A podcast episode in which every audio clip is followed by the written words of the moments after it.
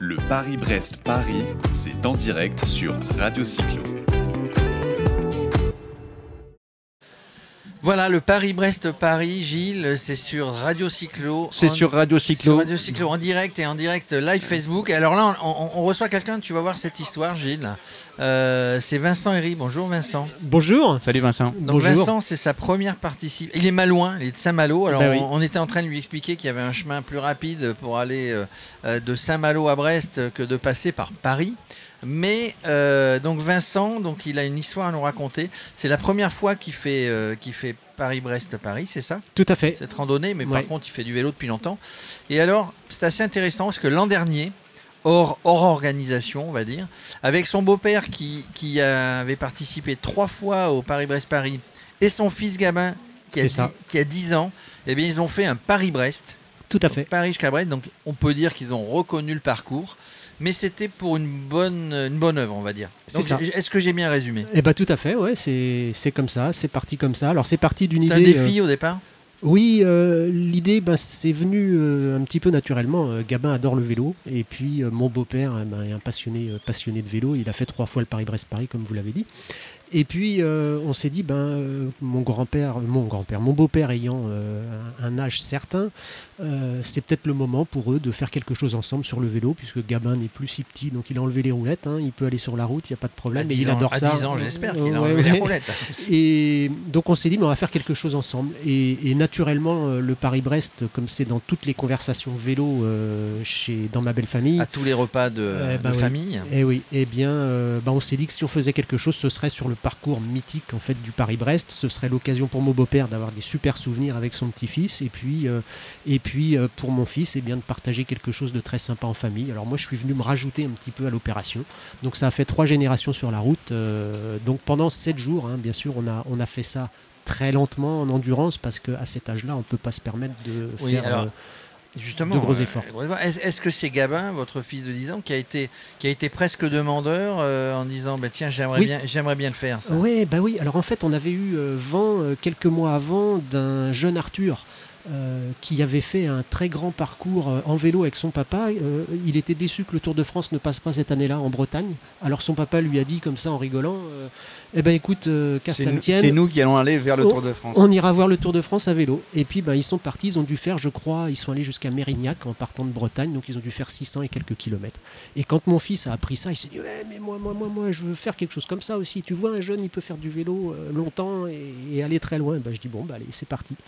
Et donc euh, on s'est dit que quitte à faire ça, euh, alors on avait le choix de faire ça entre nous, hein, et de pas en parler, ou alors eh bien aussi de, de, de Médiatiser un de petit peu. médiatiser un petit peu. et Mais de puis- le faire pour une, une association caritative. voilà, alors ma femme étant native de Brest euh, et, et ayant une amie atteinte de, de mucoviscidose, Véronique Laurent, et bien naturellement, en fait, ça s'est fait comme ça. On a décidé de collecter des fonds pour l'association Vaincre la mucoviscidose.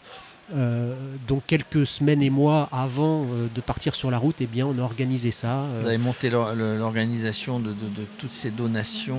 voilà. Et est-ce que vous aviez du coup, alors puisque ça a été médiatisé, est-ce que vous aviez des gens qui vous ont suivi? Parce que là, le Paris-Brest-Paris, évidemment, il va, y avoir, il va y avoir des gens tout au long du parcours, aller-retour, des commerçants, des gens qui regardent, des municipalités, on en parlait ce matin.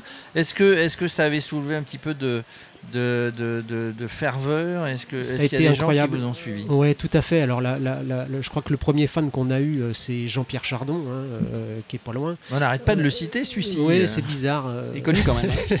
Ah, il est connu Euh, sur la ben, place. hein. Euh, on a contacté naturellement le l'Audax Club et puis Oui. euh, très vite on s'est retrouvé mis en relation avec Jean-Pierre euh, qui euh, je crois depuis est devenu un ami, hein, tu me dis si je me trompe.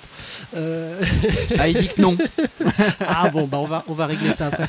Euh, et, et donc euh, on a contacté tous les clubs cyclo euh, des différentes étapes que, que l'on faisait. Alors forcément bah, on passait à Mortagne-au-Perche euh, et, et dans plein d'endroits, Loudéac euh, Mhm. et je dirais que sur les 630 km, on a dû rouler 70 km tout seul. Il y a des Tant gens on a eu de cyclotouristes Ah, à venir nous rejoindre sur le parcours. Donc ça, ça a été vraiment génial parce que on quittait un groupe, un autre nous rejoignait. On a, on a quasiment jamais été tout seul. Euh, donc ça a vraiment là-dessus été. Ça vous a euh, accompagné mentalement, euh, on ouais. va dire, et puis Ouais. ça fait chaud au cœur de voir que des gens sur, une, sur, sur un parcours comme ça, fait pour une, euh, en collaboration avec une association caritative. Ça fait chaud au cœur. Ouais. Gabin, comment il a vécu ça? Est-ce qu'il est revenu très Est-ce qu'il s'est dit dès que je peux le faire, puisqu'on on ne peut pas le faire avant un certain âge, le Paris-Brest-Paris, j'imagine. euh, Est-ce qu'il s'est dit dès que je peux le faire, je le fais? Alors, il a peut-être pas encore eu ce déclic-là parce que pour le moment, il est beaucoup plus dans la compétition. Euh, donc, quand on a eu fait ça, quand on a eu terminé, euh, il a dit hop là, maintenant, je vais arrêter les grandes distances et je vais me consacrer aux courses parce que ben, on, on sait que le mode endurance n'est pas forcément compatible avec le mode euh, euh, compétition. Et donc, euh, alors d'un point de vue fatigue, ben, il avait quand même une certaine fatigue liée aux, aux 600 km qu'il avait fait alors en 7 jours.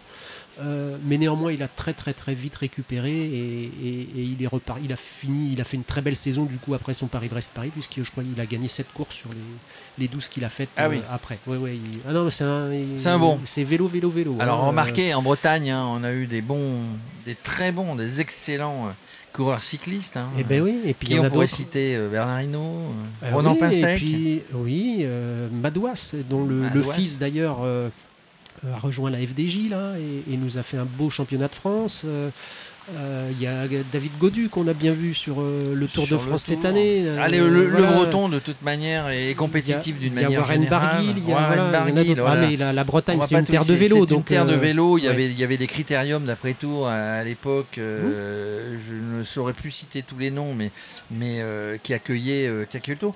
Vous, Oui, qu'est-ce que vous, comment vous envisagez ce, premier, du coup, ce premier Paris-Brest-Paris? Alors, ben, j'avais un petit objectif secret, bien sûr, en démarrant la préparation, euh, mais qui n'a pas tenu, je dirais, très très longtemps, euh, dans la mesure où, ben, pour faire le Paris-Brest-Paris, il faut avoir beaucoup de temps quand même pour s'entraîner. Euh, et ce temps-là, je l'ai pas eu sur la fin de mes préparations, donc c'était un petit peu difficile de, réussir à tout combiner, le travail, la vie professionnelle, la vie personnelle, le, sport.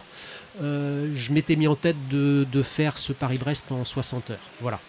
Euh, Aujourd'hui, je vais partir avec un objectif beaucoup plus raisonnable, euh, qui va déjà être de le terminer. C'est un bon Euh, objectif. Parce qu'on n'oublie pas que. C'est le premier objectif hein, du Paris-Brest puis il faut Paris. pas, hein. faut pas oublier qu'il y a quand même 1216 km à Ouais, faire et qu'il va falloir les faire. Avec un petit peu de dénivelé. Avec un petit peu. un Pas petit trop, peu, mais non, pas trop. bon, c'est presque du plat, mais il faut y aller quand même. Voilà, c'est ça. Oui. Alors vous roulez sous quelle machine, tiens, sans faire de publicité Alors Vous moi, avez préparé quelque chose, une machine euh, exprès. euh, ce matin, on a eu les, les gens qui préparent et, et des machines dans le cadre du concours de, de machines. Est-ce que vous avez pris un vélo Vous l'avez préparé spécialement pour le. Non, alors j'ai adapté, randonnée. j'ai adapté mon vélo, euh, mon vélo habituel existant, qui est un vélo de marque française euh, assez assez connu, euh, la Pierre pour ne pas le citer, euh, et que j'ai adapté euh, très très légèrement, bah, surtout au niveau de la position, euh, pour le rendre un petit peu plus confortable, puisque c'est un vélo qui à la base est quand même bon tout carbone, plutôt typé Route, ouais, route et sortie le dimanche entre potes ou compétition bah, c'est pas adapté pour faire éventuellement, 1000 km. Quoi. mais c'est pas forcément la machine de rêve pour faire 1200 km confortablement. Donc on- il y a des petites adaptations, la potence, la selle. Il a fallu trouver la position. Ça, ça a été, ça a été très, je dirais, ça a pris du temps. Ça a pris du temps parce que et, et là euh, c'est super d'avoir ce système de validation de brevet parce qu'on apprend plein de choses sur soi déjà et, et sur sa machine. Ça permet de se régler, de régler la machine. Surtout, il y a trois, il y a trois brevets hein, pour être qualificatif, je crois. C'est Euh, Il y en a il y quatre. en Il a y a, quatre, 200, 300, 400 et 600. donc ça Et permet ça- de se régler. oui. Ça, Ouais. ça marche comment Eh Moi, ben, je, je- ces systèmes de brevets, je, je ne connais pas bien. Alors en fait, euh, ben, vous avez les, les clubs de cyclotourisme dans toutes les régions de France et dans tous les pays du monde hein, qui organisent des brevets de randonneurs mondiaux. Euh, et ces brevets, donc euh, ben, vous vous inscrivez dessus et puis vous y allez, vous avez une feuille de route et puis euh, il faut que vous validiez vos points. Il y a un circuit et il faut valider ces points de passage. Donc il y a des contrôles qui sont organisés. Euh, ou alors il faut, il faut euh, alors de nuit euh, retirer, retirer euh, 20 euros dans un guichet et présenter le ticket pour prouver qu'on est passé à cet endroit-là et qu'on a bien respecté Ouais, le bah, parcours. ça voilà. commence à coûter cher hein, s'il faut s'arrêter à tous les distributeurs. Est-ce que vous vous sentez prêt là Départ demain après-midi ou demain en fin Ben, d'après-midi Vous au- êtes prêt Au vu de la préparation, je crois qu'il y a toujours un, il y a toujours un petit peu de doute. hein, c'est obligé, mais oui, on va dire qu'on est prêt. On est prêt. oui, le corps est- doit être prêt. Il a validé le 600. J'ai j'ai fait un de course à pied aussi à côté, donc euh, je, voilà, je pense que. Oh, je, je pense qu'on est aux alentours de 57-58 heures. Je- je- non, mais je pense qu'il fait le Euh, modeste. De toute manière, Non, on va- Je on- pense qu'il fait le on- modeste. On va se Le mettre. breton est toujours assez le discret en breton est général. discret mais efficace. Euh, mais ce breton-là, il ne sait pas ce qui peut se passer entre Ouais. euh, jusqu'à 600, il sait, mais après, il ne sait pas. Donc qui euh, sait, en voilà, fait, c'est la première. Peut-être qu'il s'arrête rue de Siam et puis, euh, et Ah, puis bah, euh, c'est au le- téléphérique de Brest et puis euh, il s'en va vers Crozon et puis on le revoit plus. Il va manger les fraises de comment ça s'appelle Plougastel. Le Plougastel Eh en eh face dans la baie de Brest. Bon, en Bah, tout surtout cas, que j'ai ma belle famille à Brest, donc Eh ben voilà. Il va y avoir Écoutez, c'est une ville qu'on aime bien, nous, Radio Cyclo Brest. Euh, on ne peut pas vous suivre en voiture, mais ça, c'est peut-être un prochain objectif sur, le, sur la prochaine À édition. moto, Jérôme. Ou à moto, et faire du reportage en même temps en live sur les trois jours où il y a, ou quatre jours où il y aura des gens sur la route. En tout cas, merci de cette histoire Ben, merci à euh, touchante avec Gabin et votre beau-père, et surtout dans le cadre de la recherche euh, contre un mucoviscidose. Merci, on vous encourage, comme on encourage tous les participants qui sont passés à, cette, euh, Eh ben, à merci micro de Radio Cyclo et qui passeront encore demain. Bon courage, à très bientôt. Merci beaucoup. Et vive la Bretagne. Merci. Et surtout, Ah, surtout. Bonne chance. Merci beaucoup. Le Paris-Brest-Paris, c'est en direct sur Radio Cyclo.